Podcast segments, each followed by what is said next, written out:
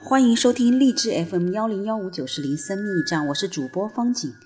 我们今天继续《心灵之约》夫妻灵修三六五第一月二号的版本，学习爱的语言。亲爱的弟兄啊，上帝既是这样爱我们，我们也当彼此相爱。从来没有人见过上帝，我们若彼此相爱，上帝就住在我们里面，他的爱就在我们里面完全彰显出来。约翰一书。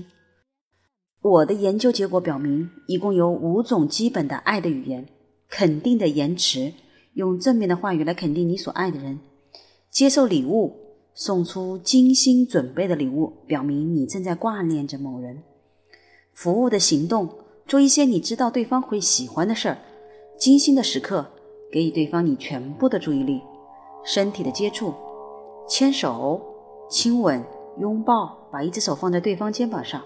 或其他肯定对方的接触方式，在这五种爱的语言中，每个人都会有自己的主要爱语。这些语言中，只有会有一种比其他的语言更能深入我们的内心。你知道你的爱的语言是什么呢？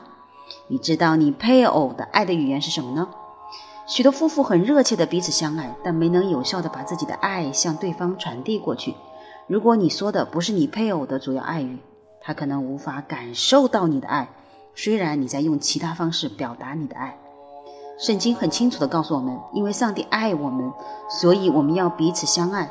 使徒约翰写道：“上帝的爱可以在我们里面完全彰显出来。”如果这对于教会来讲是一条普遍真理，那么对夫妻来说又将是何等真实呢？明白哪种方式能让你所爱的人感受到爱，是令你可以有效表达爱的一个重要步骤。好的，今天我们的三六五一月二号到这里，我们明天见。